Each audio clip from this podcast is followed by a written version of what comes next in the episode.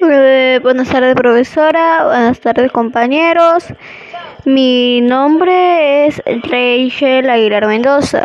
Eh, lo que vamos a tratar hoy es un tema que muchos creo que ya hemos hablado y hemos estado tocando el tema durante tres semanas prácticamente en el curso de, de desarrollo personal y ciencias sociales.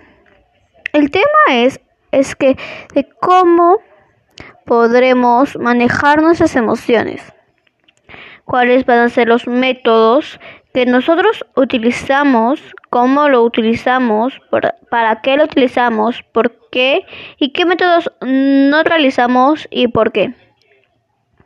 Los métodos que yo utilizo es, pues, cuando tengo rabia o ira, cuento hasta 10 o solamente me tapo los oídos si no hago nada más cuando soy triste o algo, escucho música, leo, eh, algunas veces dibujo y me frustro por eso, porque algunas veces no me sale. Pero igual así me desconcentro y todo eso.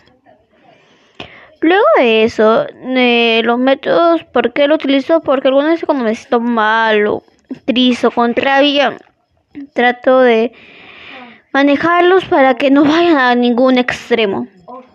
Lo otro es, ¿para qué lo utilizamos? Lo utilizamos para manejar y autoarreglar las emociones y todo eso.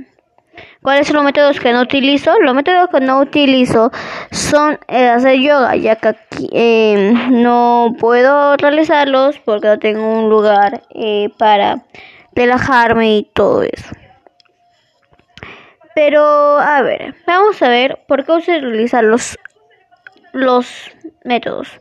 Los métodos se utilizan para, básicamente para arreglarlos. Pero ¿por qué? Porque algunas personas tienen problemas de ira, porque algunas personas lloran al extremo. Algunas personas que tienen problemas de ira u problemas de tristeza es porque han tenido pues, prácticamente una infancia dura o porque no saben cómo arreglar o mantener al nivel o al traje sus emociones. Para eso también necesitamos tener paz en nosotros y tener que cambiar.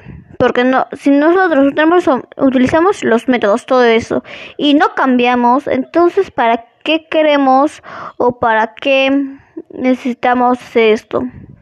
Para que hacemos los métodos prácticamente. Lo que yo diría es cambiar y todo eso. Pues gracias compañero, gracias profesora, mi, eh, gracias por mi, mi podcast.